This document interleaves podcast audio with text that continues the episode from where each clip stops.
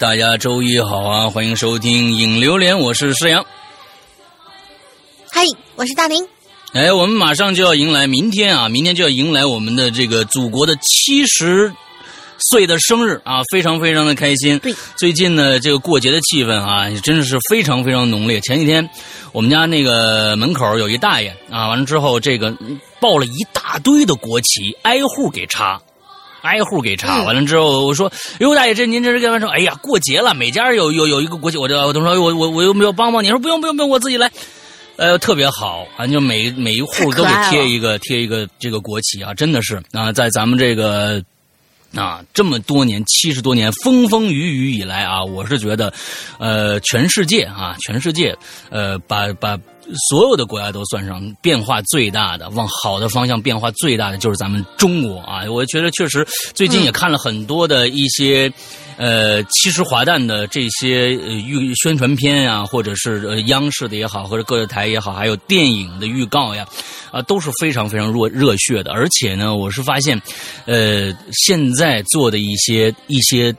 我们给大家呈现的一些视觉的一些宣传片，已经脱离了过去那种喊口号式的一种一一种拍摄方式了。很多很多内在的东西的表达，也表达的非常非常的强烈，这让我们让我们每一个人都特别好的去接受到、看到我们这七十年来中国的一个进步，真的特别牛逼。尤其是大家赶紧去看《我和我的祖国》啊，大极力推荐《我和我的祖国》，极极不推荐去看《攀登者》。嗯。反正这个对对，大家加油加油加油啊！你说这话是要得罪人的啊！这这，反正我是真的是太烂了，就是那个那个攀登者啊，真的是就是我我只能这么说，我我这这这本来就是很烂的一个一个电影嘛，真的是大家千万不要去看那个啊，就是一看我和我的祖国就够了啊！嗯嗯，好。呃，呃，这个中国机长你看了吗？啊，中国机长也很好啊，呃，就是说，但是说据说已经排满了嘛，这个片子啊，不不，等等等等，我跟你们说啊，就是中国机长是是一百个这个这个这攀登者，呃，我和我的祖国，呃，是一百个中国机长啊，差不多就就这么一个比例啊，反正大家就就斟斟酌一下去看就完了啊，嗯，对，完之后这个啊之后 OK。那个从明天开始大家就放假了啊！完了之后这七天假里边大家也不知道该怎么过，但是呢，我觉得就是大家开心就好啊！我们在这一个期间，从明天开始，呃，我们所有哈喽怪谈，包括我们的苹果 APP 和安卓 APP，所有的呃这些平台呢，大家放心，我们全面断更啊！我们这是我们是不，我们是不不不工作的啊！我们也要休息一下，所以大家呢，这在这个期间呢，可能以前囤了故事的大同学呢，就有有。有有这个好处了，那就可以有一大堆的故事来听。跟听的人呢，啊，忍忍忍忍啊，我们马上就回来了。OK，那这个我们今天开始啊，其实上个星期我们说这星期好像我们要讲一个这个有味道的一期节目啊，是在就是卫生间里发生的一些事情啊。但是呢，其实最后我们一看啊，这个校园诡异事件。太对，太踊跃了啊！这帮同学们就是刨去所有闲聊的那些，加起来，我们这这第四期，第四期撑满满的时间啊！完之后还有，我们就所以说又弄了一个呃，这个校园诡异事件二零一九 S 秋季 SP 的番外篇啊！每次好像都能弄出一番外篇来，嗯，对，反正不能让大家白写啊，写那么多是吧？来吧，咱们今天第一个来，第一个。这位同学这名字吧，这么看还行，念出来吧有点不太雅，所以我给他起了个新名字叫“捕鱼达人”啊。OK，对，这位捕鱼捕鱼达人同学，对对对，你你可以下次稍微改一下你的名字。嗯，这个捕鱼达人没有啊，是专门是在船上啊，用一种这个射击的一种一种枪来捕捕捉鲸的啊，鲸鱼啊，鲸鱼。所以缩写以后大家自己想想名字叫什么。所以起这种名字的孩子呀。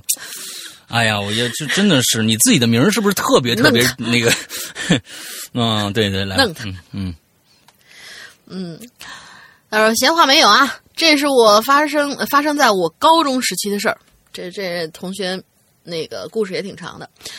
有一次呢，我去找我艺校的一个朋友，他是住校生，我们还有他的一个同学在校园里头边走边聊。聊着聊着呢，就聊到了灵异那方面。于是我问他：“呃，女孩你们学校有发生过什么灵异事件没？”这姑娘就很不屑的说：“哎，别的不敢说，我们学校这灵异事件可发生过不少。”哎，哎，我顿时就来了兴趣了，让她讲给我听。她就偷摸的看了看四周，就拉着我找到了一张路边的椅子坐下来，就开始讲了。她说：“我们这学校啊，有一个很奇怪的规定。”女生宿舍二楼的公共卫生间在半夜十二点前后半小时左右是禁止进入的。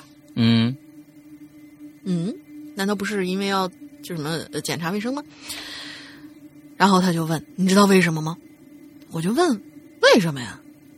他瞅了我一眼，就告诉我了：“因为那个时候啊。”会有一个身穿红衣的女人，披头散发的站在卫生间门口，而且每天都会站。你确定不是社管阿姨吗，亲？我一听就觉得，哎，这太假了！我就说你别忽悠我啊，这剧情太老套了。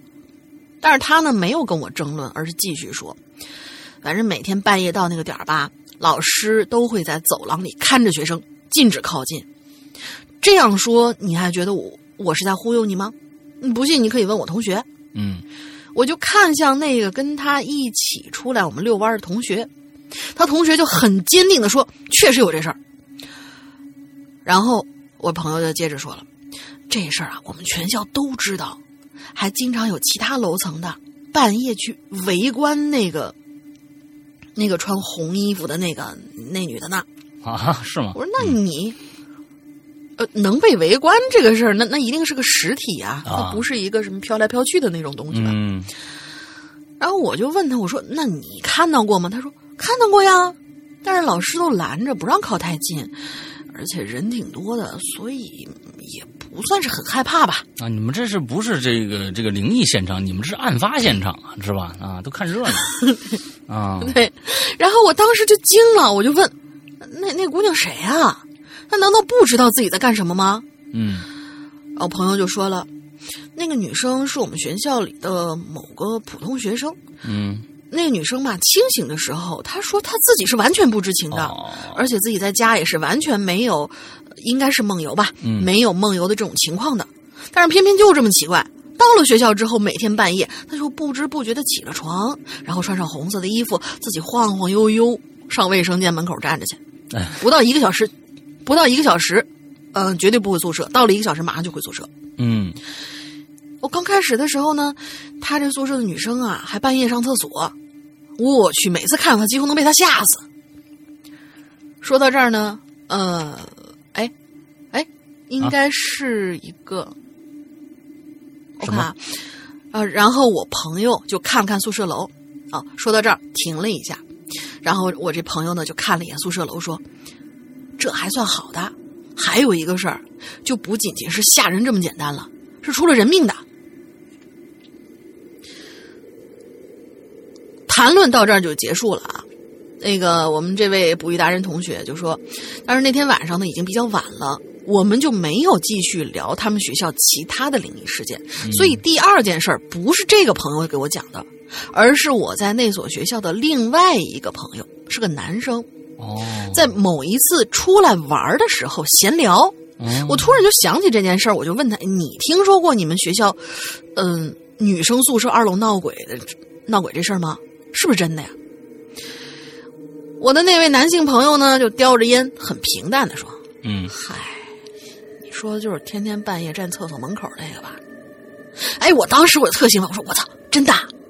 我一直以为那个小王就是上文那女同学。”我以为小王忽悠我呢，他就切了一声，云淡风轻的跟我说：“嗨，那不算什么。小王既然跟你说了这个，那应该还讲了我们学校其他的那些邪乎事儿吧？就我们这学校特邪乎。”我说：“对对对对对，大哥，嗯，你给咱讲讲。”然后他就社会人，那男孩就抽，那男孩又抽了一口烟，我们就坐下来。然后他给我讲了第二件故事，说是他们那学校啊，男生宿舍一共有五层楼，其中有一个宿舍是四零一室。自从他来到这个学校呢，这个四零一室就是被封起来的。即使这两年新生慢慢变多了，安排学校住宿的时候，四楼整个宿舍都住满了，哪怕让本应该住在四楼的学生住到五楼去，也不会安排在四零一，甚至旁边的四零二、四零三也都是不安排住人的。嗯而原因呢，就是因为两年前四零一有个学生跳楼摔死了，哎而跳楼的原因是诡异的，让人不敢相信的，那就是笔仙儿。嗯这个恐怖游戏啊，不知道几个人玩过啊？那就算是没玩过，你也应该听说过。没错，这个学生呢，就是玩笔仙儿才出的事儿。某一次半夜宿舍夜谈，他们呢就不知道是谁提起，哎，咱们玩这个游戏吧。于是就两个人，呃，握着笔，一群人在那儿屏气围观。照例呢，纸上会写上什么男呐、女啊、一至十的数字啊、真呐、假的、可不可以啊之类的，还有一些别的可供选择的信息。然后他们就闭上眼睛，就默念什么巴拉巴拉巴拉，就开始神神叨叨。之后就发现这手中的笔呀、嗯，时间不长就开始自主的晃了。然后就将信将疑的问了一些诸如运气啊、姻缘呐、事业啊之类的问题。问到后来，大伙儿都不知道该问什么了，于是他们就开始问：“呃，哎，笔仙同学，你给我们介绍一下你自己呗？”就问年龄，问这笔的年龄。然后呢，这个笔就晃晃悠悠的在纸上画了一个二，一个六。嗯问男女，这个笔就在纸上绕着那个女字画了个圈儿。嗯最后就有人问了一句：“哎，那个皮仙儿同学，你长什么样啊？你是不是跟那个《哈喽怪谈》那个大玲玲一样不愿意露脸呢？”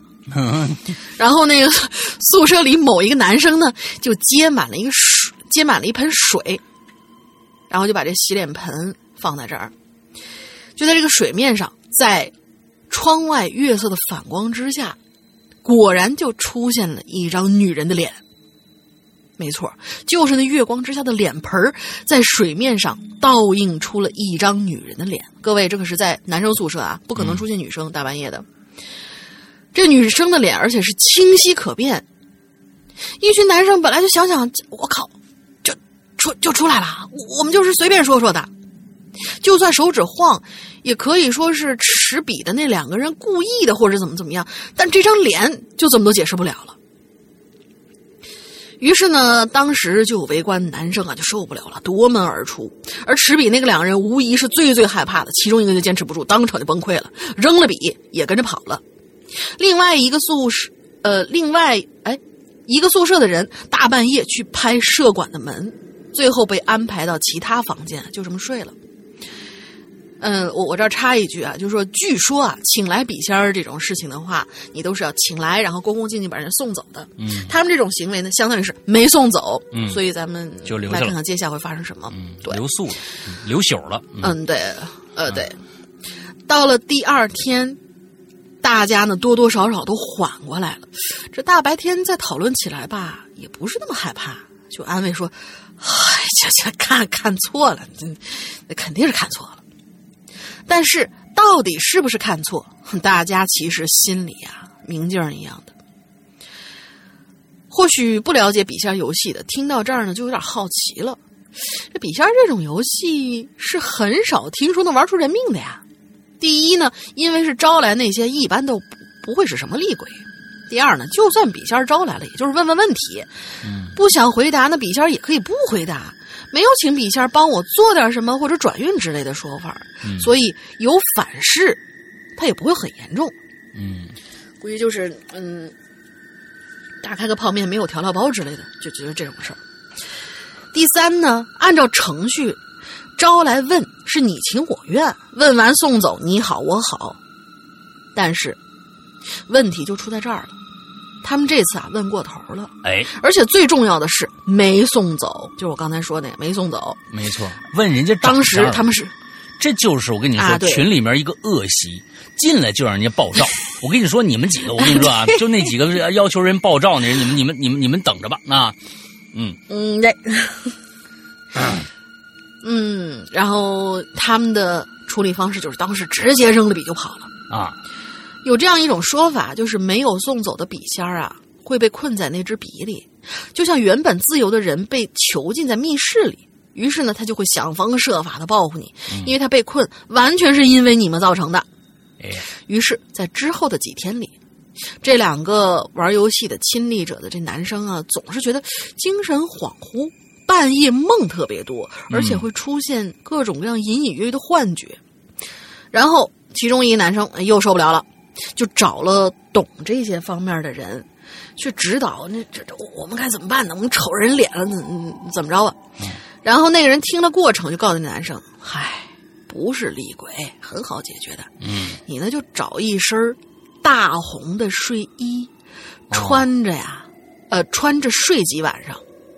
那个那二十六岁那大脸盘子，他只是被困了，时间久了，他他他还是能出来的。嗯，但是呢，你要穿了红衣服，他要是再骚扰你，那就有可能把自个儿变成厉鬼，万劫不复。所以呢，你还得再烧点钱给人家，反正恩威并施吧，小鬼而已，基本就能解决了。于是这个男生啊，他就照做了。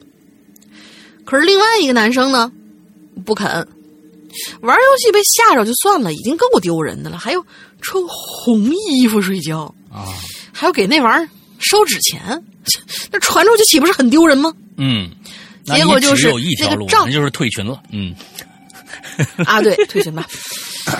结果就是呢，那个照着做的男生，几天之后啊，嗯，没什么感觉了，呃，具体是什么心理安慰什么之类的，咱就不知道了嗯。而没有照做这个男生，恍惚有幻觉的这种情况是越来越严重。哎，到了最后，悲剧就发生了。某一天中午，大家在宿舍里无聊的打牌，这男生突然就跟着了魔一样。嘴里边叽叽咕咕念叨着什么“喜羊羊、暖羊羊、灰太狼”什么之类的，在一个宿舍的人面前众目睽睽之下，从牌桌旁边，你们还有牌桌呢，从牌桌旁边走到窗户口，然后在大家都没反应过来的时候，毅然决然推开窗户跳下去，当场死了。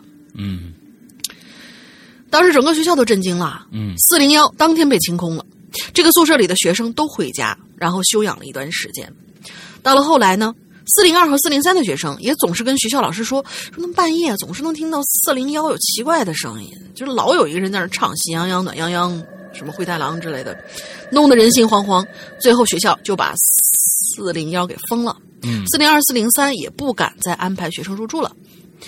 虽然此事后续在学校禁止被讨论，但是毕竟那天晚上这件事儿闹得挺大的，而那个男生跳楼的时候，现场几个人都在，嗯，最后反正还是搞得尽人皆知。哎好了，故事讲完了，最后祝哈火狮龙康。哎好，嗯，康啊，这其实这个这个康啊就康了，你看就是这东西完了，这这 哎，不是康了，楼了。嗯。祝反正呃祝哈哈火狮啊龙康，这还行。哎，还可以可以啊，这省字儿嘛，对吧？嗯马上就到那个极限了，他早就超字数了。我跟你说，是但是这故事对故事写的非常非常的不错啊。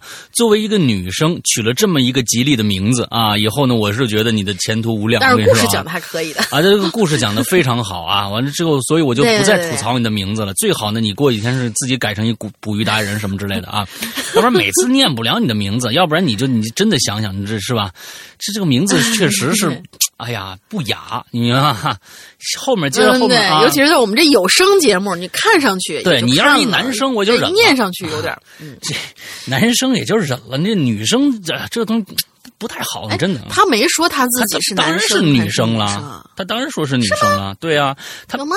他哎，我的一个男性朋友，男的谁这么说？我有一个男性朋友啊，对不对？女因为生有有是有要有区别，前面一个女性朋友嘛，这不不不不不不不，那这这肯定是一男生女生啊，你放心吧啊，这一看这这这绝对是一女生啊。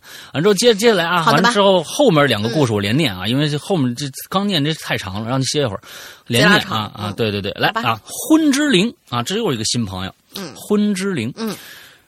师哥玲姐安康，关于关注这个节目呢，总的来说也有三年的时间了。从先开始的时候听了《鬼影在人间》，到后来让我一一一晚上没睡着的《咒之洞》，直到现在成了《鬼影人间》现在的《哈喽怪谈》的粉丝。感谢二位主播带来的精彩故事，陪我度过了一个个的旅程啊！此次正是中秋佳节来临之际，现在已经国庆了啊啊！来给校园诡异事件部啊增加一些字数啊，闲言少叙，咱们说书归正传。你看，这从这开始的一个开场白就觉得这个孩子啊写写东西哎有条理啊，我放心了。嗯，对。其实啊，从小到大我都属于那种阳火重、火力旺的少年。好朋友呢，好像很少来找我玩哎，为什么呀？这阳火重没没什么造成你就不合群的这么一个一个一个特质吧？直到上了大学，才真正明白，到了那呃真正哦嗨，我明白了，好朋友好像很少来找我玩是他说的是好朋友，不是自己的好朋友。好朋友，哎，这个这个这个明白了啊，嗯，对对，这这个这个我我我理解错了啊，好朋友说的是那那在我们这儿说好朋友，十有八九都是指那个。哦，明白了啊，嗯，直到上了大学，才真正明白了那种不寒而栗的感觉。怎么回事呢？那要从大学报道的第一天开始说起。进宿舍，收拾好了床铺之后，啊，带我们的这个学姐通知，呃，带我们的学姐通知我去，啊，应该是我们的一个学姐通知她去啊，这个讲讲座楼办理一下保险的手续。那栋楼呢？而且是新生新生入校以后，一般都是有学长学姐带着的嘛。这应该婚之灵应该又是一个女孩一般这个是就是学学长。哎，人家说了，我属于那种阳气重、火力旺的少年。哦，少年哦，好啊哈啊，学姐还挺管事挺多，挺好。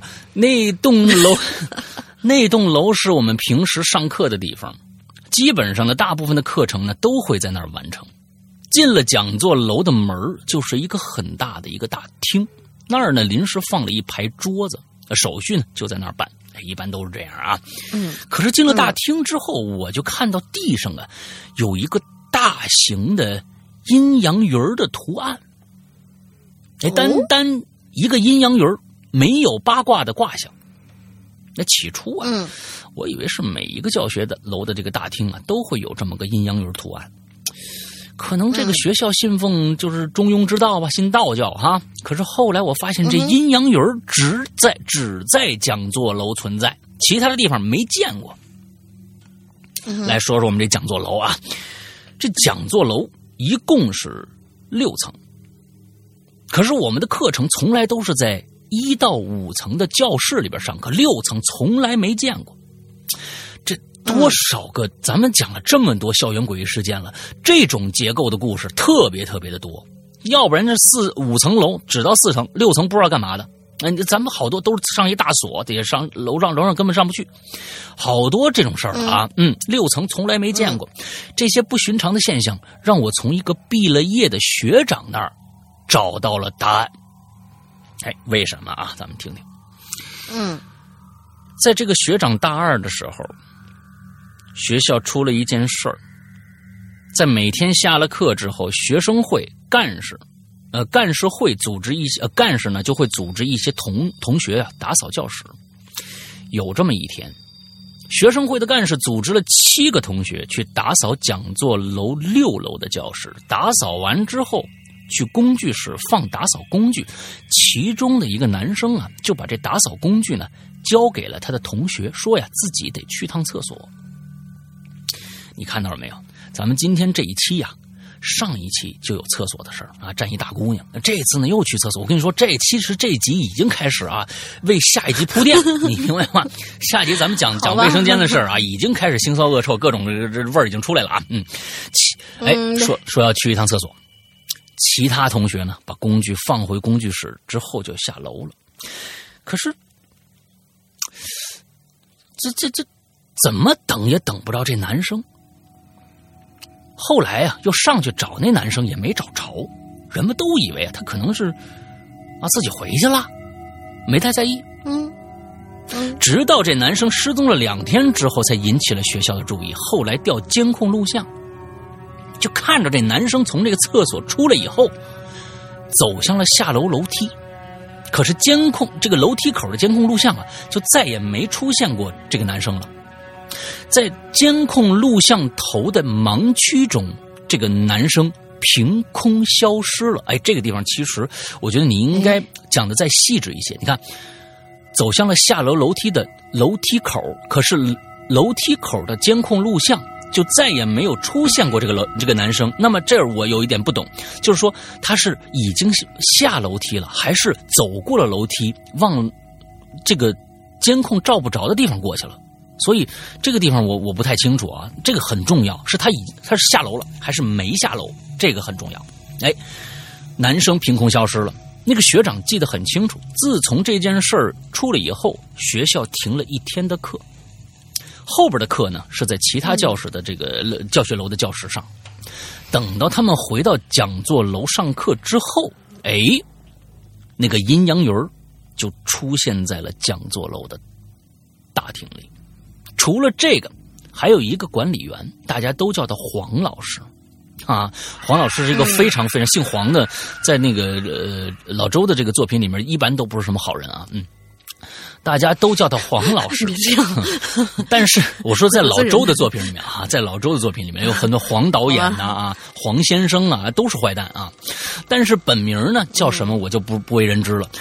而那个六楼就再也没有对外开放过。这些事情都在之后的大学生活当中见证过。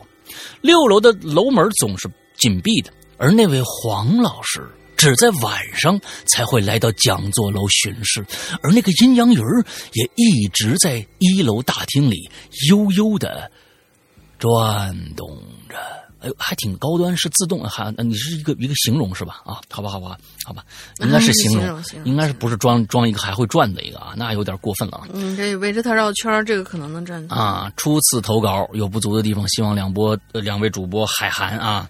这个祝怪谈越做越好，石阳哥越来越帅，玲姐越来越嗯嗯之后 OK，那我觉得挺好，这个这个呃挺好，这这我觉得文笔非常好啊，欢迎你接着来投稿啊，嗯，接下来一个故事是这个零九零幺啊，嗯，我们中学呢位于东北某省某市某县某镇某某旗。嗯，不敢说明白了，你太怂了。齐呀！啊，你太怂了。我跟你说啊，你能那么说某省、某市、某县说到这儿，我觉得你这后面不说，你大家也基本基本猜不住、猜不着啊。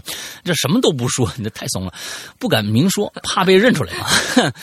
啊，据说校址原来本啊，据说校址原为本。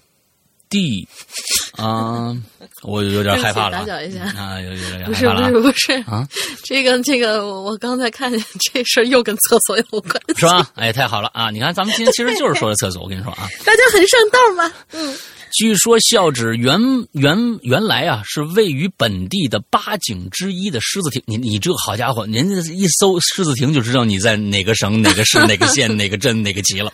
你这孩子有山有水有风景。哎，建国以后，不知道哪个有水平的先生啊，认为这儿啊风水俱佳，盖了学校肯定能出个状元。这其实呢，据老人说呀，是因为原来周边都是耕地，就这儿啊孤零零的啊不种庄稼，感觉不太和谐啊，所以就弄个学校啊，嗯嗯。那我们上学的时候呢，因为人太多了，学校呢就装不下了，上级呢大笔一挥。啊，决定拨给我们学校这个一笔钱啊，让我们建这个校楼。嗯，学校整体啊南退五十米。什么叫南退五十米啊？就是往南扩建五十米的意思吗？应该是这么个意思，是不是？应该是啊。校呃，这个教学楼完成之后，整个这个校园调转一百八十度啊。哎，这个太难了吧？没明白啊，由坐北朝南改为坐南朝北了。啊，不，其实这个也没什么难的，无非就是我我我我觉得是封上正门，然后在背面再开一道门嘛。哦哦哦哦，然后所有的就就这样，其实没有什么。哦，是这个意思啊？那我就是还能还得再写清楚一点啊！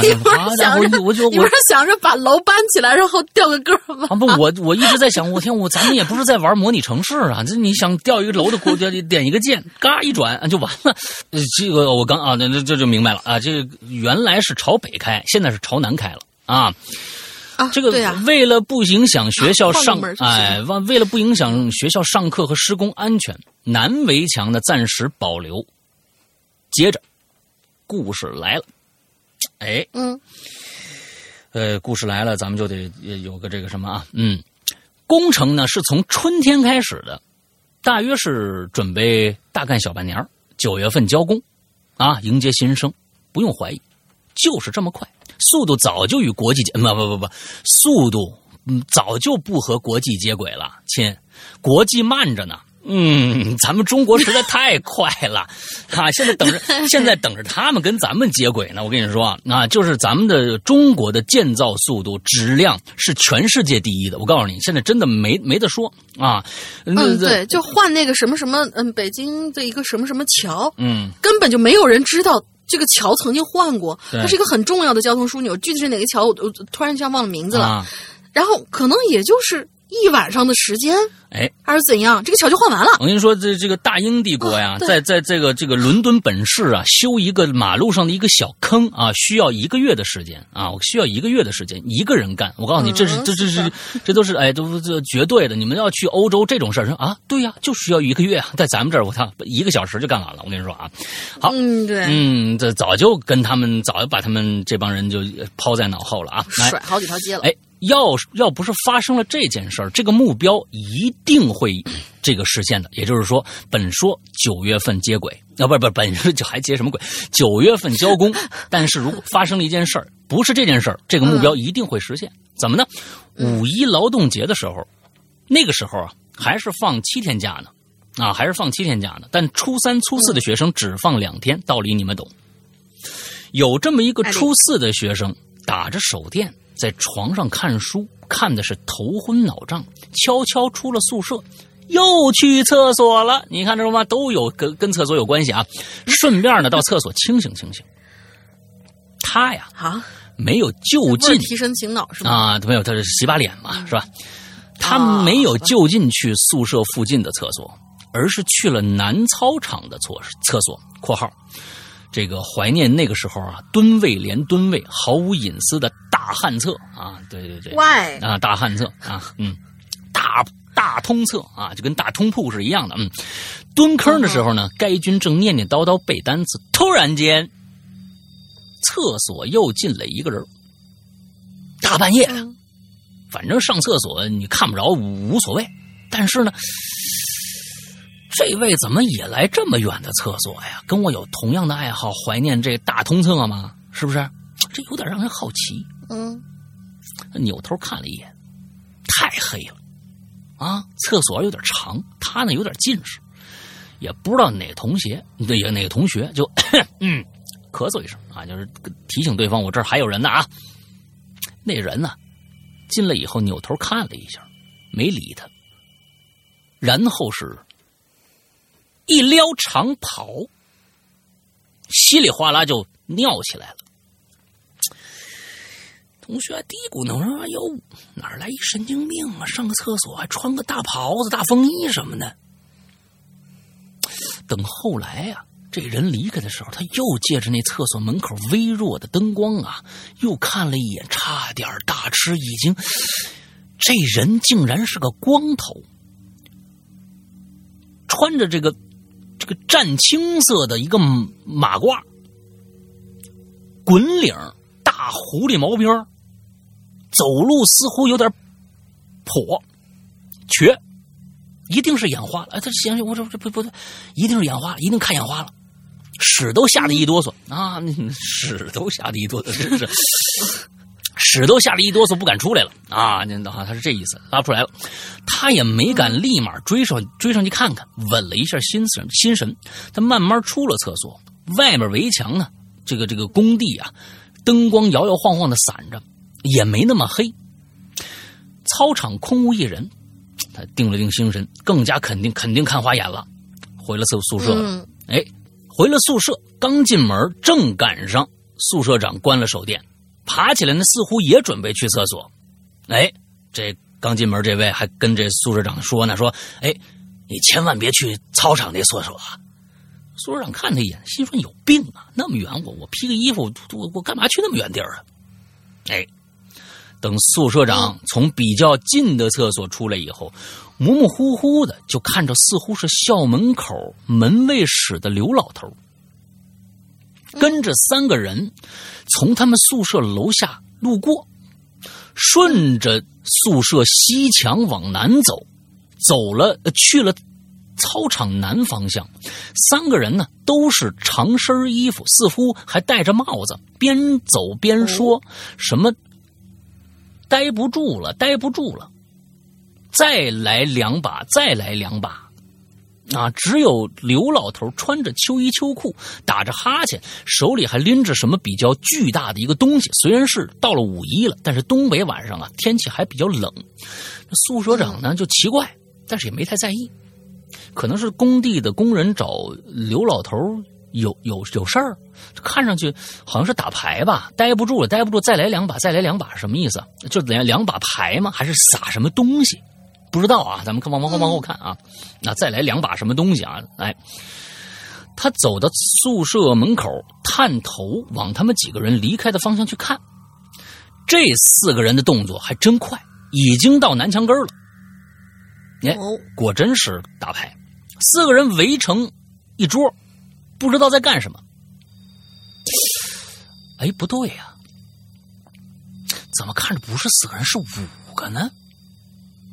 站在边上的似乎是刘老头，手里拿着一盏昏拿着一盏昏暗的灯。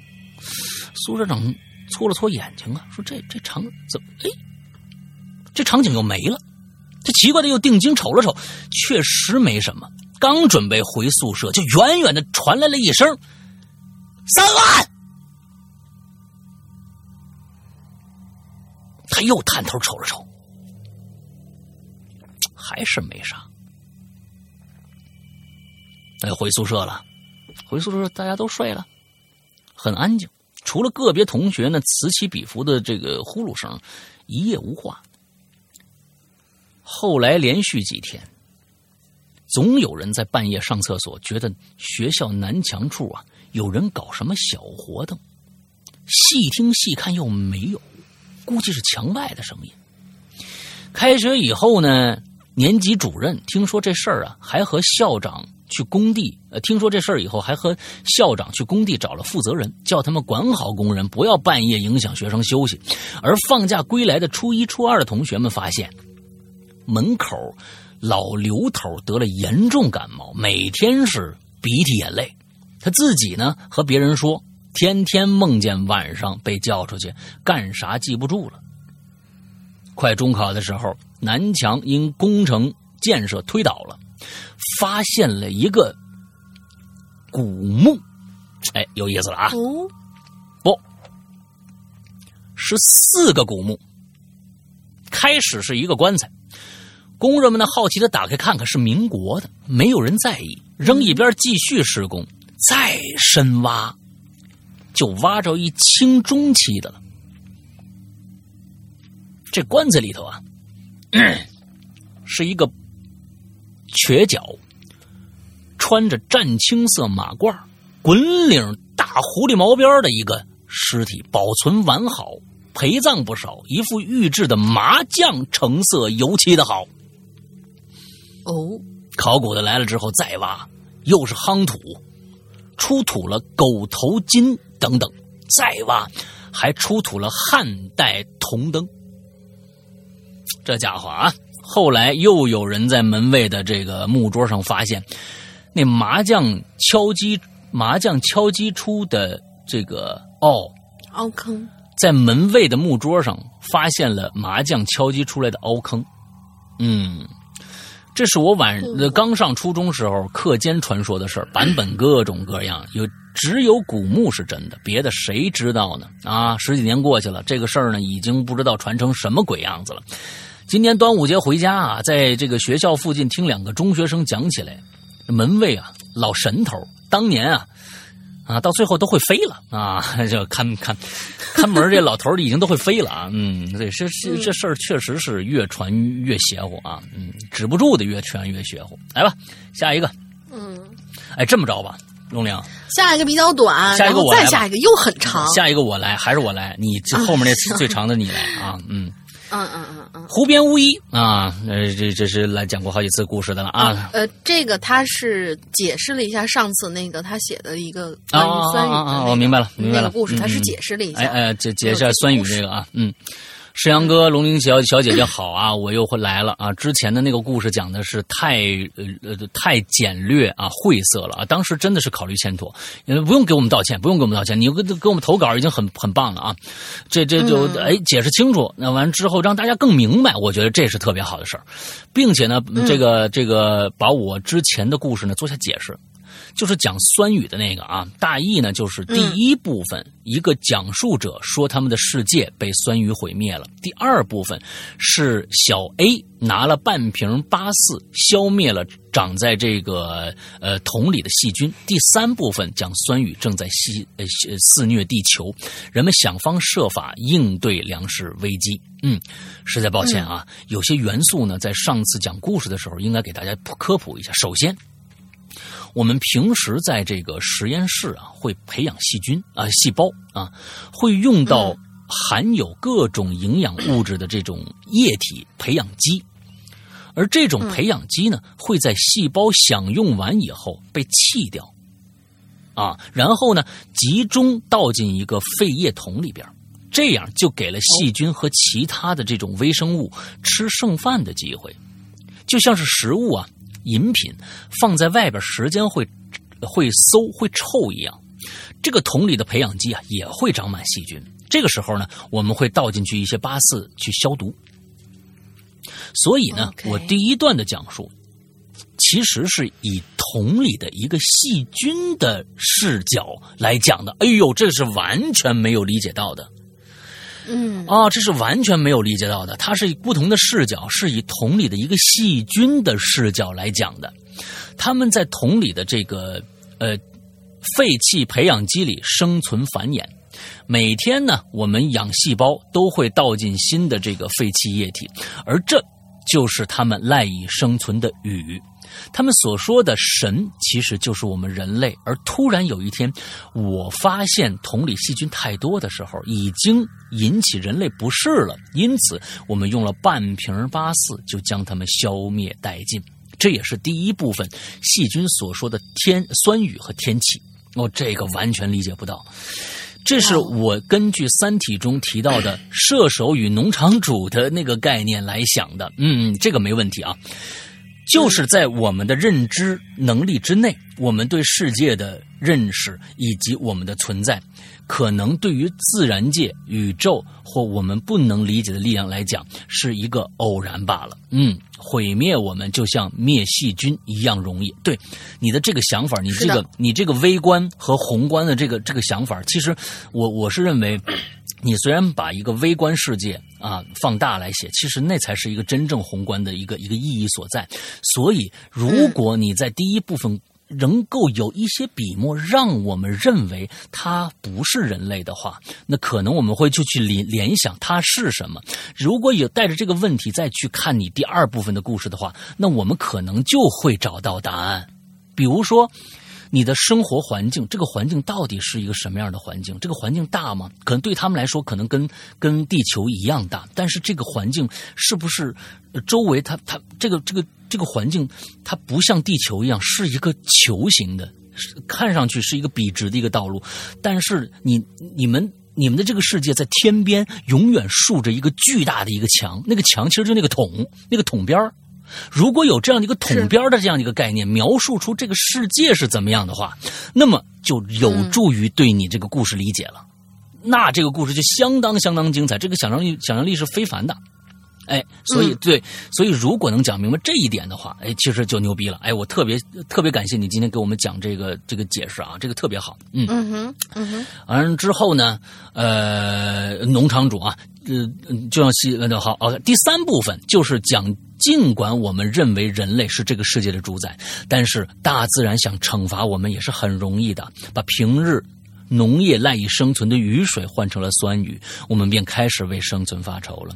当然，酸雨的形成是我们咎由自取。这两种酸雨没有必然联系，我只是借助人类。和细菌面临面临生存危机所产生的相同困境来表达，生命之间其实没什么不同，都是极其脆弱的。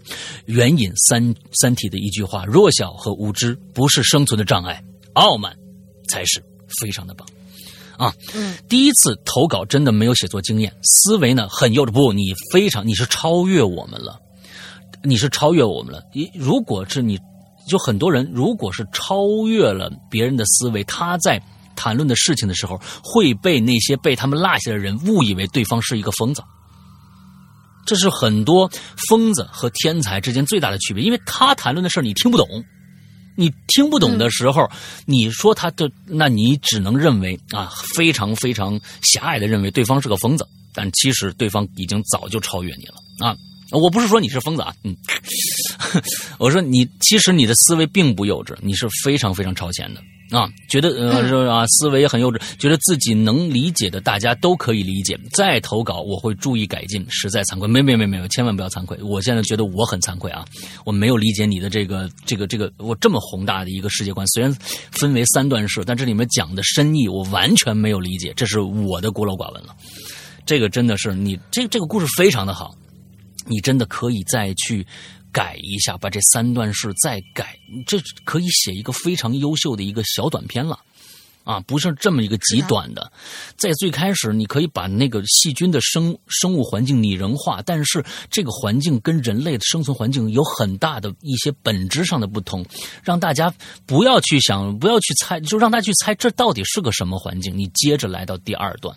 接着来的第二段的时候，大家可能在从你第二段的种种种种的东西，就能够知道你在说什么事儿了。这个真的挺好的啊，特别建议你，你把它这个扩一下，扩一下。嗯，是的，是的。下一个。然后他的这个，其实他的这篇，嗯，就是整个结合他这个解释来说，他这篇文章让我想到了前段时间看到的一个短片。嗯，那个短片就是，就是。具象化了我们认为高高在上、不可理解的一些东西，比如说，他他面前是一个那个好像叫做上上帝的下午茶还是什么，我忘了啊，不，呃，肯定不是上帝的下午茶，我可能跟后妈下午茶这个名字给搞混了。他就是，嗯，他，然 后他就是一老头儿，就好比他是上帝，他就坐在旁边在那看报纸，他觉得很无聊，然后他就在面前支了一个沙盘，嗯，然后他告诉管家去捏几个小人放在上面。于是人类诞生了，然后他又觉得，嗯，要不给他们喷点水吧，就跟我们在玩一个游戏一样。然后管家说好的，喷了点水，然后沙盘上的那些居民，哇，下雨了，怎么怎么怎么样？哎呀，觉得他们太孤独了，给他们那个就制造点小孩吧。于是人类开始了繁衍，就是整个。谁又不是谁又能就是说是确定我们现在看到的就就是整个这个世界的全全部呢？也许我们现在每天为之奋斗的赖以生存的这些这些苦哈哈累哈哈的东西，可能就是未知的一个东西。然后就像他这个盆子里的培养皿一样，嗯，呃，就是那个培养细菌的这个桶一样，我们就是人家沙盘上面的一盘游戏。嗯，我觉得就是能让我想到这这这个东西，让我想啊，想了很半天。我是认为刚才这一篇作品最关键的、最关键的是在于是在于它是一个逆序的一个手法写。另外一个，嗯，它最它最最重要的一点，它是在讲环保的。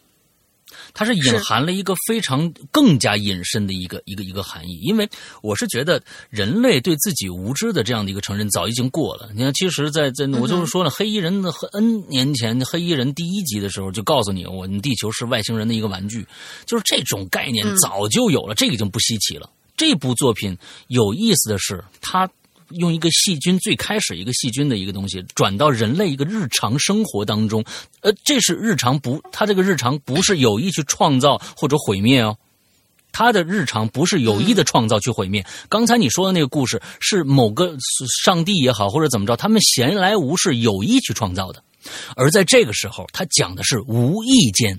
最重要的就是《三体》里面非常重要的那句话，是我们有意与无意之间，可能就会毁灭一个什么样的一个一个一个一个机体。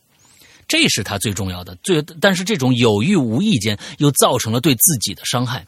这个故事好就好在这个点上了，哎，这个我就说，我说，我说啊，胡编无义啊，你这个赶紧啊，这个故事我真的期待你能够把它扩写一下，哎，完了之后说不定能变成我们的自己一个一个非常好的一个故事啊，大故事。OK，对，好，来下，冲你伸出小红旗。嗯嗯，下一位同学这稿子挺长，隔壁怪老头儿。名字挺挺可爱的，石阳哥大林好，左手一个百因必有果，你的报应就是我；右手给我一个逼逼赖赖，不如现实碰一碰。嗯，这个应该也是刷抖音的同学。今天跟大家分享一个校园故事，希望大家能够喜欢。我呢，永远忘不了那诡异的眼神，就像一双利剑一样刺穿我的内心。嗯。到现在回想起来，我呀都是后背发凉、头皮发麻的。那还是上小学的时候，我是学校仪仗队的。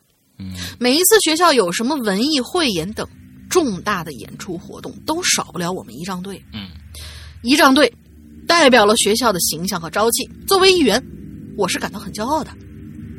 只不过呢。每个礼拜二和礼拜四，我们要比平常早起到学校后山的山坡上去练习吹号。嗯，本来平常这座山是并没有给人太多的感觉，无非就是早上起来会有雾气飘飘。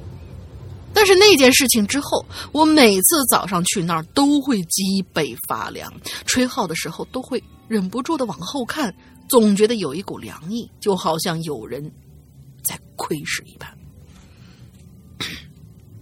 让我们来看看他发生了什么事儿。就在一周前的体育课上，老师没有给我们安排什么课程，于是让我们集体爬山。话说这座山虽然就在我们学校的后边，但是我们很少能爬到山顶，顶多啊就是半山腰玩一玩。而这一次的目标是山顶，所以大家都还蛮兴奋的。于是有说有笑，你帮我，我帮你，就这样一个一个的往山上爬。嗯。在我们班里头啊，有一个特别调皮捣蛋的学生叫杜亮。平常是皮的很呐，而且脑回路好像跟别人不是很一样。有的时候逗乐子吧，觉得他真是挺好笑的；但是有的时候整蛊别人的时候啊，真是让人烦的要死。嗯，有男生在前面爬山屁股。啊呃，爬山屁股对着他，爬山屁股，你给我跟我说说什么叫山屁股？山的哪个部位叫山屁股？我给你，你爬山屁股，你给你给我说说啊？嗯，对，好吧，啊，那应该是应该是有一个有一个盾啊，有男生在前面爬山盾，屁股对着他，他呢就非要把人家裤子扒下来，搞得别人很生气啊，追着他一路就跑，很凶。他呢，就是开心的哈哈大笑，好像根本就无所谓似的。顺路又摘了一些狗尾巴草，偷偷放在女生的头发上，骗人家嘿，头有虫子嘿，吓得女生哇哇大叫。反正就这一路上吧，能听到他的声音在队伍的前面吵吵闹闹。而我呢，只希望这二五仔不要跑到我这边来了，我就一脚踹死他。嗯，好。就在这个时候，我呢就听见杜亮啊。在前面叫了一声：“我靠，这是个啥？”嗯，听到这个声音，前面的人一个个都凑了上去，去看看这是什么东西。只看见杜亮用手指指着眼前的一个大坑。我靠，这好像是个人呢！啊？什么人？我心里一边想着，一边就走到前面去。只见那硕大的坑里。躺着一个像婴儿一样的人形的东西，是用布包裹着的，而且分不清到底是头还是什么肉色的东西露在外面。嗯，我们这杜亮啊，胆儿挺大的，就跑就跑下那坑了。用一个小棍儿上去挑了一把。随着棍子的挑开，里面就那东西就翻了个面儿。我靠！我顿时就感觉胃里一阵翻腾，一股想吐的感觉直接就冒到喉咙的深处。因为那的确是一个婴儿，而且脸已经烂了，已经看不清五官，只觉得血肉模糊，那些虫子什么之类的在上面蠕动。女生们就顿时吓得。惊慌失措，大叫起来。老师就赶忙从队伍中间跑到队伍前面，把我们一个个从坑里，嗯，把我们一个个从坑周围拉回来，说：“哎，好了好了好了，不要看了，时间不早了，呃，咱们赶紧下山回学校操场，走吧走吧，别看了。”说完，大伙儿就一个一个，就还挺舍不得的，扭着头就开始往前走啊，时不时还回头看一眼。这一路上呢，大家都在讨论刚才看到那东西，有人就小声嘀咕：“我去，怎么会遇到这么个东西啊？是不是谁家把死孩子扔在这儿了？”哎呀，你没看呢，刚才吓死我了！你没看那张脸呢？我的妈呀，都好好像都烂了，吓死人了！嗯，另外一个女生就在旁边说：“但是这一路上我的心情其实都是很沉重的，因为我是第一次。”看到真正意义上的死人，而且是在那样的一种情况下看到的，心中如鲠在喉，说不出的难受和恶心。那张脸，那个翻身之后掉落的蛆虫画面，一次一次的出现，让我觉得呼吸困难，一时之间都没有办法抽离。而就在这个时候，体育老师就喊了一声：“哎，你们谁看见杜亮了？”体育老师在点人头呢，这个时候才发现杜亮这小子不见了，他就冲着队尾喊了一句：“谁看见杜亮了？”老师，老师，我来了，我在这儿呢。这个时候，杜亮就从队伍后面满头是汗的跑了下来，手里感觉还攥着一个什么东西，哎呦，紧紧的握在拳头里。老师就说：“你别到处乱跑，紧跟队伍。”说完，老师又走到队伍中间去了。杜亮回归队伍之后，看上去有点神经兮兮的，凑到我们跟前跟我说：“哎，你们知道我刚才干嘛去了吗？”我们都问他干嘛去了。刚才啊，你们都走了以后，我呢就上去用那小棍子去捅那小孩眼珠子。看，这就是他那眼珠子。杜亮刚要伸手张开他那握的小握紧的小拳头，我就立刻一个转身甩过，呃，我就一个转身立即甩过其他人的身位，只想离的杜亮远远的。此时我只觉得这杜亮不会是脑子有毛病的变态吧？确实是这样。谁会做这种把死人眼睛抠下来的行为啊？简直匪夷所思！别说看了，我只想离这家伙远一点。嗯。伴随着身后杜亮的大笑声和一堆男生惊讶的声音，我直冲到了队伍前面，只想快点下山，离杜亮和这座山越远越好。嗯。回到教室，下午的课我一直没啥心思上。本身我就是一个比较敏感，而且相对来说胆子不那么大的人。嗯。面对上午的事儿，那画面还在我脑子里挥之不去。我甚至在想，这孩子到底发生了什么呀？怎么会有家人那么狠心把他扔在那种地方呢？有可能是夭折，有可能是生病，要不就是重男轻女吗？反正一个个问题在我心里头浮现，让我烦得很。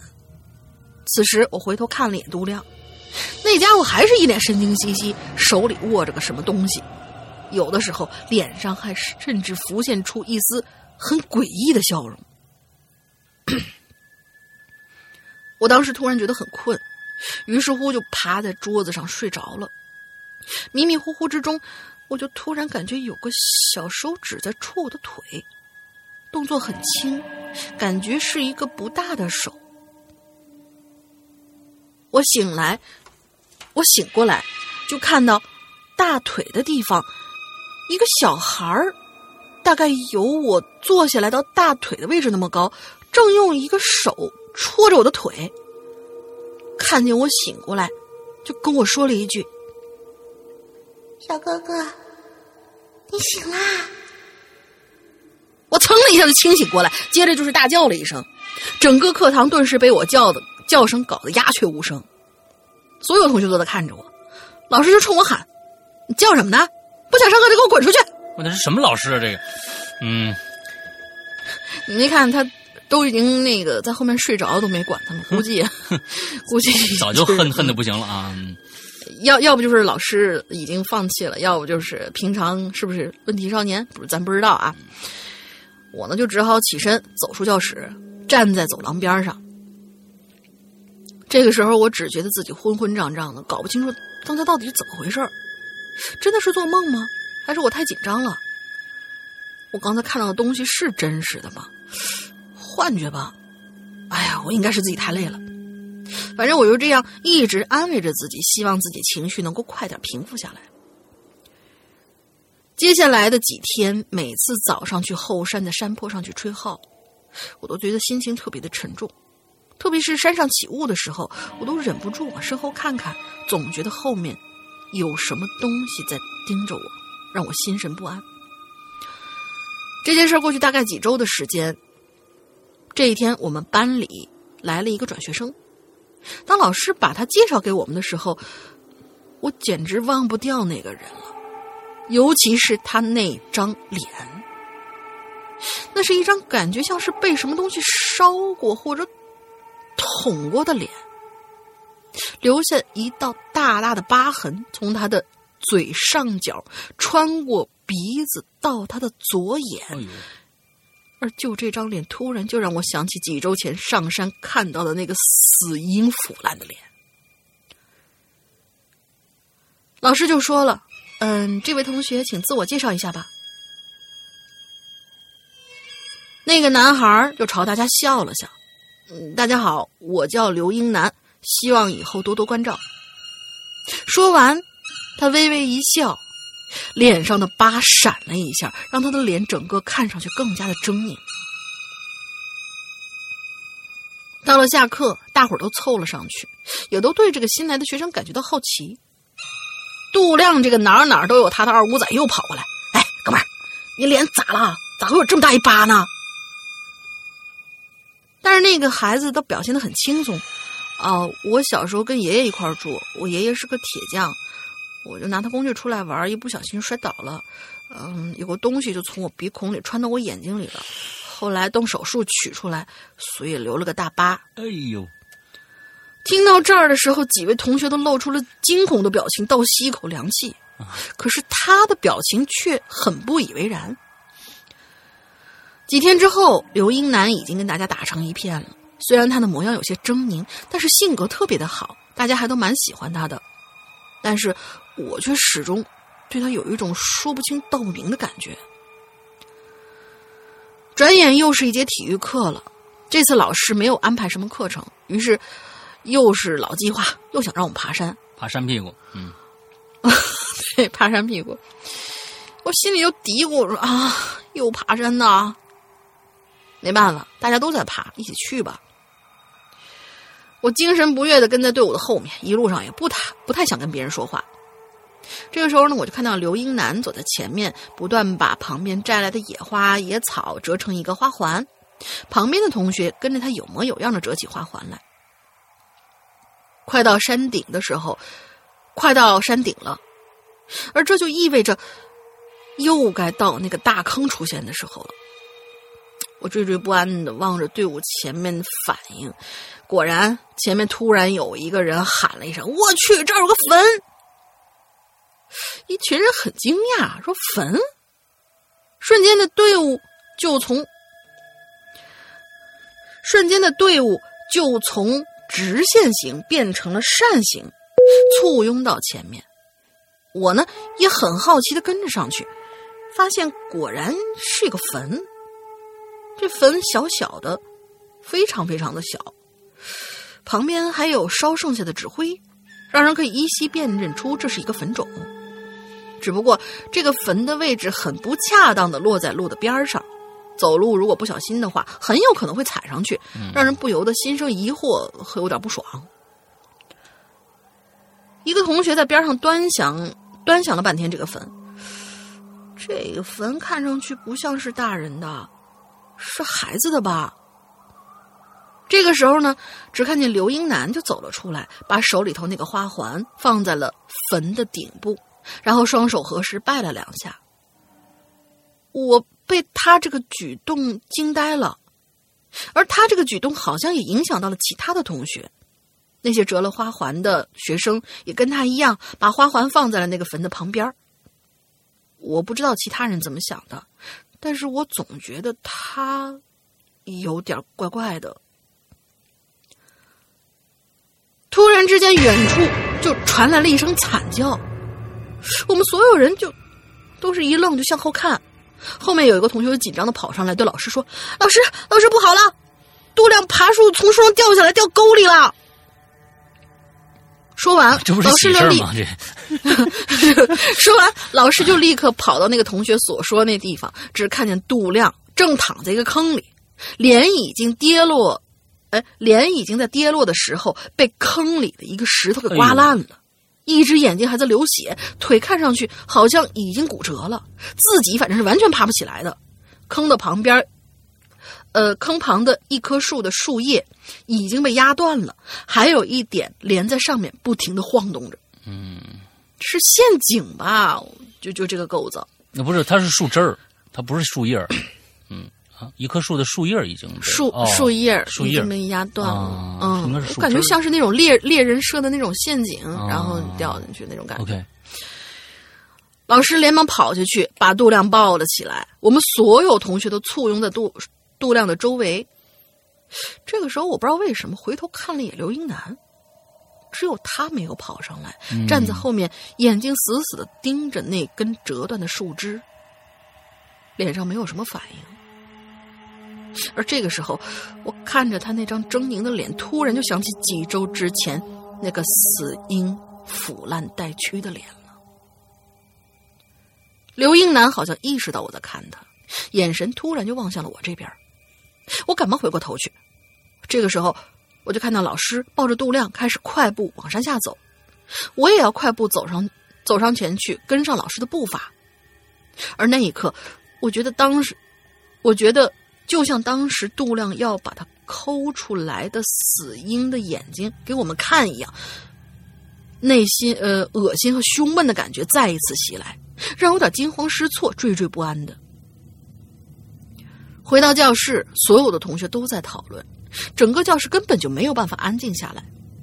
班主任和体育老师早就抱着杜亮去医务室了，而此刻我的脑子里是一片混乱。我总觉得这件事儿哪儿怪怪的，我不由得抬起眼睛盯着坐在我前面两排的刘英男的背影他就那样一动不动的坐在那儿，而此时我永远也忘不了接下来发生的那一幕。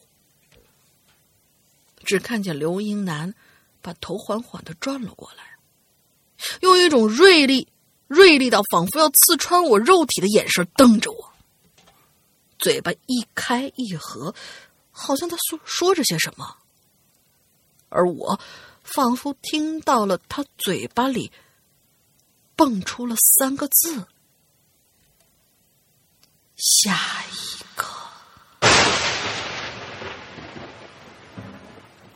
下一个我们没理解，他是要一个一个的把他们班的人全都干掉吗？我不知道啊。嗯，要么就是我我的理解是不是就是，其实举手之劳想去把那个孩子埋掉，什么之类的，应该是一个举手之劳的事儿，但是没有一个人做了这样的事情，反而是，哎呀，你看这个东西那个什么，给吓死了，然后讨论，然后就就当一个旁观者一样。其实很多事情上面，他可能要要体现这样一件事情，就是很多事情上面旁观者其实也是凶手的一部分。嗯，可能吧。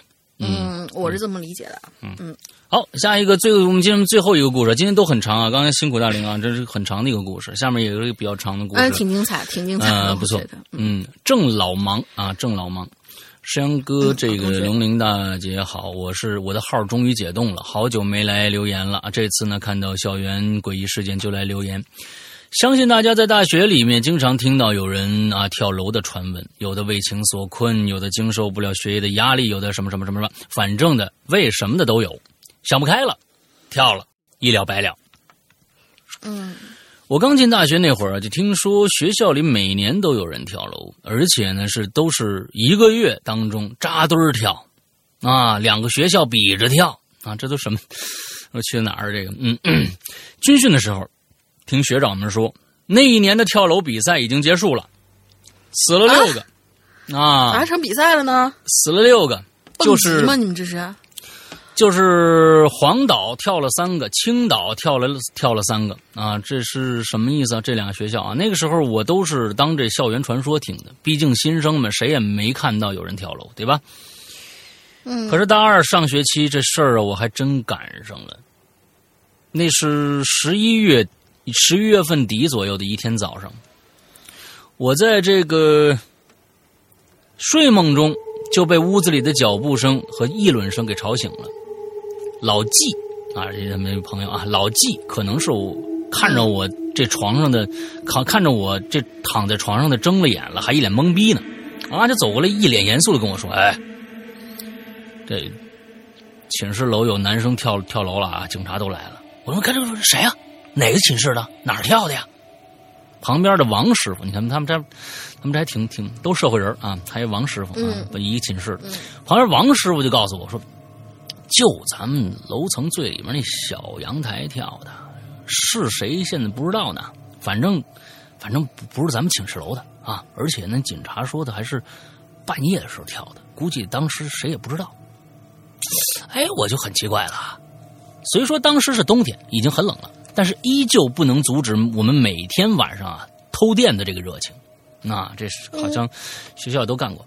一到了熄灯以后呢，我们这寝室楼啊五层那是十分热闹的，有各种各样的方法偷电的啊，有串寝室的，有走有走廊里打羽毛球的啊，你这那个顶还挺高啊，打能打羽毛球，好家伙啊，有烧水泡泡面的，嗯，反反正呢就是走廊里来来往往都是人。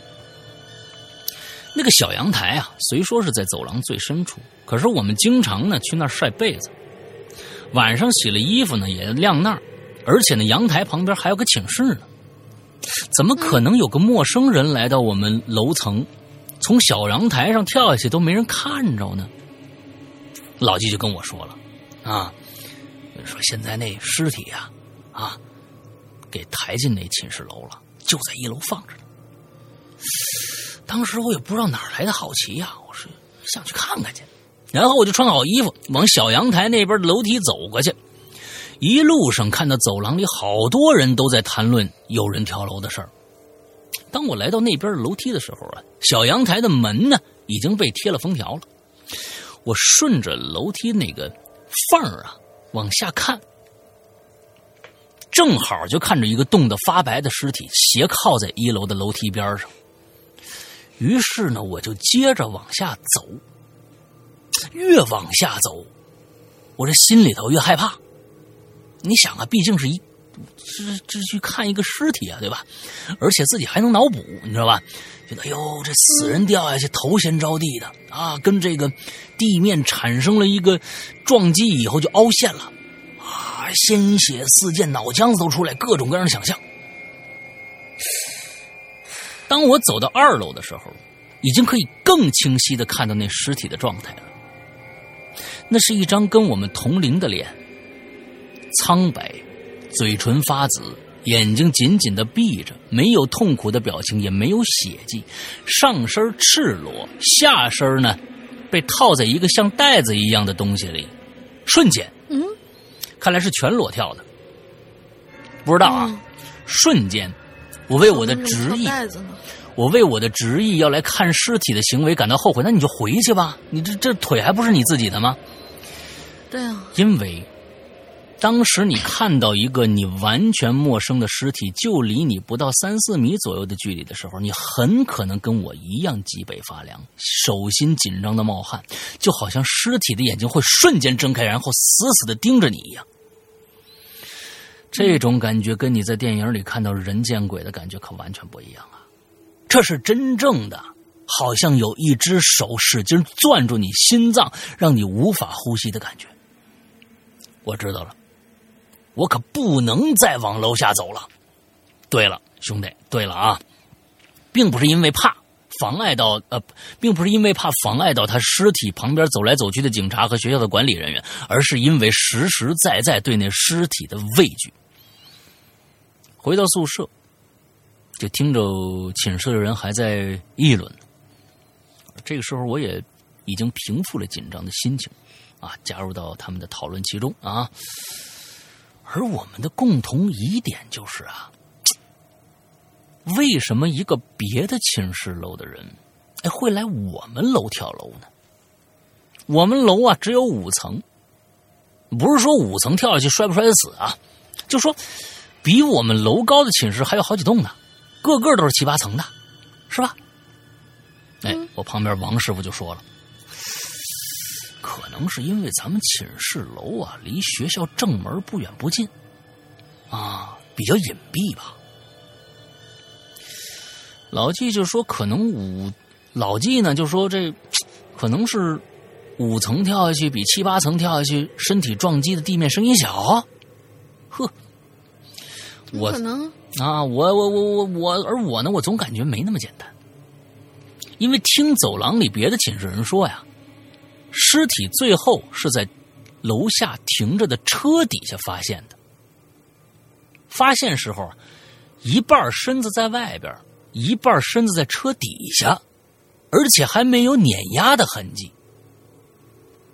哎，我当时这这这挺奇怪的啊，这这确实挺奇怪的。嗯，这是是是，这个可以的，就就就这一又是一个一个挺挺挺棒的一个一个开头，能写一推理小说了啊！哎，我不知道为什么，我当时就得出一个特别搞笑的理论来，就是这人呐、跳下去没摔死啊，但是丧失了基本的行动能力，也喊不出声来了。于是呢，看到有辆车停在下面，就慢慢的蹭到蹭到彻底啊，这这就就慢慢的蹭到车底下了。车底啊，完了最后被冻死了。哎，我当时可没有对死者不敬啊，但是有的时候呢，人看到了比较令比人看到了比较令自己恐惧的事物以后，总会用一些过激的想法和反应来发泄到心中的这种紧紧张情绪。还有就是这人呢是怎么上来的？这也是另外一个疑问，因为啊，熄灯以后楼下可就锁门了，整栋楼里也没有一个人认识他，应该也不会有人留他在寝室里等等到这个楼下锁门再放他出来让他跳楼吧？啊，当然，如果有人谋杀的话，也有这个可能。总之呢，我们寝室楼有人跳楼这事儿是在学校里传开了，传的是多离奇的都有。我觉得这事儿是真的，为什么呀？因为你们想的所有的可能性，哎，都是比较接地气的，哎，都是根据这件事情，呃，发出的一些非常正常的一些逻辑思维里面的一些想法啊，这挺好，嗯。嗯，有人说这男生当天晚上喝多了，还左拥右抱着两个女生回来的；还有人说他们家里还挺有钱，他叔叔找人呢把他给做掉了。我、天哪！我的天哪！反正是各种狗血的剧情加在一起有二十多个版本啊！有这么一天晚上，我回宿舍，下意识的就往走廊尽头看了一眼，我就看着那小阳台的门是开着的。哎，小阳台的门口呢，还放着一把椅子，椅子上呢还坐着一个白色的人形物体。我瞬间就后背一紧呐，我决定走过去看看。遇到恐惧的事儿啊，上去看一眼是我的习惯啊。你好，嗯，这习惯不怎么样、啊，这习惯挺好的。啊，不怎么样。嗯不是这呃，确定没有危险的是吧？再上去。结果呢，你们都懂的，我也不用吓你们了啊。就是有人呢，在这个有人呢，这个被子啊，被这个封小阳台的时候被封在里边了啊、有人被子呢，就是封小小阳台的时候就封在里边了啊。这个楼管打开门，然后没人领着被子啊，堆在一个椅子上。嗯，事发地点旁边呢，移动营业厅的妹子每白天都不敢自己一个人上班，总要拉一个人在屋子里陪她。后来我们也只知道这人是自杀，具体是怎么回事都被学校压下去了，连老师都不知道。说来也怪，小阳台那个方向的卫生间，在那之之后，灯泡可就坏了。换上灯泡没几天又坏，以至于那个卫生间总是黑着。好多人到了晚上都不敢去厕所，反正我是总去啊，也没看着过什么东西。在这件事过去一个礼拜左右，有一天下午，我逃课在寝室睡觉，突然接到四五条短信，都是同学发的，说另一个寝室楼也有人跳楼了，而是在众目睽睽之下。他们就看着有个人影从八楼，砰哧一下就掉下来了，然后是血肉模糊的趴在地上。听说楼管的大爷都晕过去了。再后来一个月内，又有两个人跳楼死了。听说有一个还是青岛校区的一个老师。不过，我们从黄岛校区转到青岛以后，就几乎没有听过有人自杀的消息了。可是，可能是比我们年轻的人心理建设呢比较好，没有那么想不开吧？啊，写到这儿呢，也就差不多完了。我这个人的这个文笔不好啊，又懒得为留言做修饰，都是想到哪儿写到哪儿，也没有营造出什么恐怖的气氛，没挺好，挺好，挺好，挺好，嗯。嗯，不过我说的是真事儿。如果听节目人呢有青岛叉工大的啊，呃，碰巧呢跟我是零七级的，应该知道我说的是啥。当然了，当提当前提是能读到啊。那谢谢二位主播，嗯，挺好，挺好，挺好，挺好。叉工大的，嗯。之后呢，那那咱们今天是给了所有，今天是我是给今天所有的几乎几乎是所有的那个同学们都相当于是开了绿灯了，因为今天都是大长文。就刚才那个那那那位呃那个百因必有果的怪老头他那个将近四千，嗯，也也算是给大家过个节吧。以后大家注意一下，还是两千五。这样的话，我们两个人都互相调节一下，不用让老大一一气儿就念三个。要不一气儿念三个没你那个长啊？嗯，嗯嗯，差不多了，差不多。哎，那我觉得今天呢，所有的故事，你看啊，长篇有长篇的好处啊，但是当当然了，我们也念过长篇什么都没说的，被我们气读的啊。反正这个啊，对对对，长篇有长篇的好处，讲的事儿呢就更细腻一些啊，就细腻不等于啰嗦。啊，细腻不等于啰嗦，它等于是相当于把这个故事渲染的可能更好听一些，对，所以对于对对这今天这个故事都不错啊，都不错啊，我我很我我很欣慰的是，我听到了这个巫医能够把他的故事解释一下，那解释完以后，我天哪，这就是一个相当于咱们我们看到了一个什么故事呢？什么一个电影呢？在当年啊，《银翼杀手》在刚刚上剧场版的时候，就是这个供应的时候，一个半小时的呃这个这个版本，还是九十哎。是多少分钟那个版本，完全没有人理解啊！Riley Scott 在这讲什么？但是当导剪版出来以后，就变成了一个非常牛逼，现在被所有人追捧，说是最牛逼，仅差于这个科幻片，仅差于嗯《太空漫游二零零一》的这样的一个一个科幻片，《太银翼杀手》。所以这个东西确实有很多的可以可能因为篇幅的问题，也有可能是因为这个什么各种各样的问题，他没有把真正的那个那个感觉写写出来。这一解释。哇，这是一个神作来的啊！真的，我是认为这个是最近看到的一个我我感觉是整个从结构上来说最好的一个一个故事。那我特别想湖边的巫医能够把这个故事能够呃完善一下，能够写一个完整版给我啊。好，那今天的差不多了啊。哎哎，之后呢，我们又进入了国庆的这个哎，啊，我和我的祖国啊，这几天呢，这首歌已经在我们耳片里耳片啊耳畔。啊，不时啊哪个地方都能听到这首歌啊！这首歌确实是很洗脑的一首歌啊，非常好的一首歌。OK，嗯，我们在这里呢，还要这大玲玲想一个这个进群密码吧，就留个简单的呗。嗯，今年是我们那个嗯成立多少周年？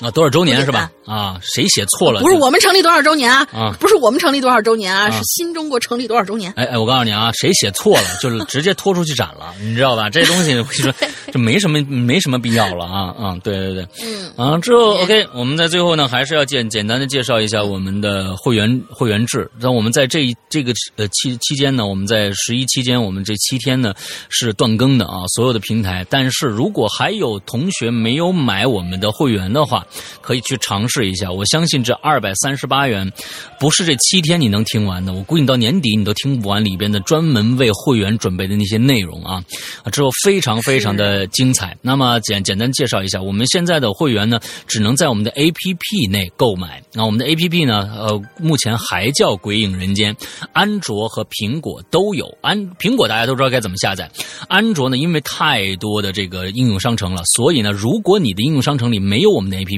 请你先去下载一个叫豌豆荚的这样的一个应用商城，那里面绝对有我们的这个 APP 啊，之后就可以下载正常收听了。那现在呢，其实呃，再再简单介绍一下，就是说我们这个 APP 不光只有会员专区，其他的一些呃，就是比如说我们的影留言免费的，还有呃这个奇了怪了，也就是在人间，在我们的 APP 里面都有。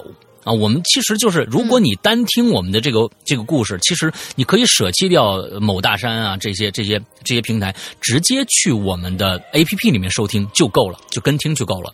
嗯，之后再简单介绍一下我们的会员专区。我们会员专区呢是专门为会员准备的一个专区，啊，那么在这里边的节目百分之八十都是专门为鬼就我们的鬼友会员。呃，度身定做的啊，是在任何一个其他的平台是完全听不到的一些内容，包括最，包括我们的前一段时间的大火的这个《长安十二时辰》一百零二集的《长安十二时辰》，完了之后大玲玲的这个呃河神和现在正在更新的坏小孩，之后还在包包括我们呃。直播的，我们两个直播啊，一个是在每周二和周四晚上在花椒直播里边的《洋洋怪谈》，我的直播里边的所有的故事剪辑、录音剪辑啊，完了还有大玲玲现在每天每个周在星期五和星期一。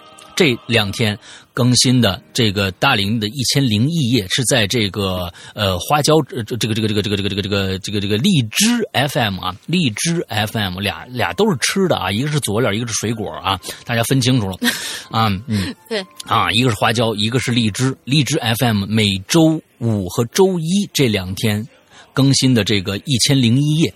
呃的这个直播里边，都是把它我们的这些直播里面的所有故事的录音剪辑，全部放在我们的会员专区里面放送。因为我们的直播平台可能过一段时间，这些呃播过的东西就全都删掉了，我们就自己都都全都删掉了。所以只有会员才能够听到完整版的这些录音剪辑。那么这里边包括的故事就太多了，包括高智商犯罪的第三、第四部，呃，包括呃屌丝道士啊，包括这个呃是这个大玲玲。现在在讲的我在泰国卖佛牌的那些年呢，包括我刚刚开始讲的紫禁城的又一部，就是推理之王的最后一部，呃，长夜难明。都在我们的这里边放出，同时还要包括我和大玲的两个专区，一个是失踪，另外一个是玲珑。这两个专专区呢，都是我们每周一更的，告诉大家我们这一周有一些什么样的电影、电视、呃，这个游戏的推荐的这样的一个栏目，所以非常非常的丰富啊，这里面非常的丰富。还有一个怪藏啊，怪藏栏目是我们抓的很多短片的故事，完了制作成节目，每周也放出一期，呃，给到大家。像这样的故事呢，呃，我们。把这些所有的内容散到一周里边，是我们在会员专区里面是日日更新，可不像在咱们免费平台，我们一周可能更新两三期也就完了。在我们的会员专区里边是日日更新，同时呢，还有一些有的时候是一日双更，甚至一日三更的情况发生，所以在里面有大量的内容可以等着大家去听。那么再讲讲一下我们的会员制到底是一个什么样的形式？而很多人知道会员制可能就是。啊，我买了一年，我这一年过了以后啊，我就不能听了。不是，我们的会员制是购买制的，并不是租赁制的。大家听听清楚这一点。你从这一天开始到明年的这一天之间，你所有购买的节目，到了会员结束，你不再续更了，这些节目依然属于你。这些有一些故事你非常喜欢的故事，你依然一辈子都会跟着你，跟到你。啊，去去去见伟大领袖啊！去见伟大领袖啊！完了之后，对，完了之后那个，呃，所以我们跟其他的真的不一样，我们是购买制的。你这一一年以后，这些故事都属于你了，什么时候听都可以。大概这就是我们的呃会员制。OK，那这个戴玲玲还有什么想说的吗？诶，没得了，没得了啊！最后。最后还有一个，就就每次还有个微信号的一个事儿啊。呃，现在目前来说呢，苹果和安卓，安卓不用考虑。如说安卓，如果你没有支付宝的话，你可以参照这个方式来加会员，因为我们的安卓里边只能通过这个支付宝的形式来付费。那么。如果你只有微信的话，那你还有一个途径来加会员。苹果的也一样，我们苹我们希望苹果的用户都能通过这个方式来加会员，就是加微信号这个方式啊。因为什么呢？苹果要拿走百分之三十。啊，嗯，我所以呢，如果你能通过加微信号这个形式，那我们能就多拿点要不然被苹果拿走了啊。完了之后呢，呃，这个什么形式呢？就加一个微信号，这个微信号是“鬼影会员全拼”啊，全拼哦，“鬼影会员全拼”。加这个微信号以后，你在备注里边一定注明“我要加会员”这几个字儿，要不然不加的话，可能我们的工作人员是不理的，因为加人太多了。另外一个，如果你在淘宝。呃，不是你，你在苹果和安卓已经买了会员了，但是没有想进会员群，但是没进的话，也可以通过这个微信号在底下注明“我要进会员群”，这几个我们就可以帮你加到我们的会员群里面去了。OK，加入我们的讨论。我们现在讨那个会员群应该有三个，三个了。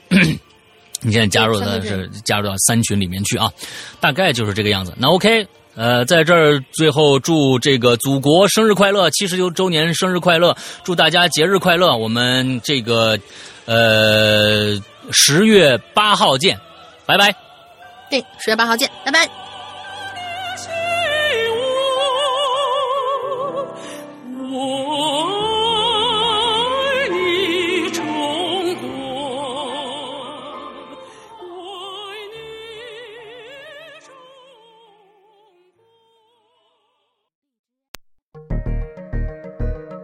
大学推理社团一行七人来到了角岛上的石角馆。半年前，中村青司一家离奇丧命，现在，一幕幕谋杀在这群大学生之间接连上演。谁能阻止无人生还的悲剧重演？也许，只有那个名叫岛田杰的男人，才能破解石角馆的。各中迷局。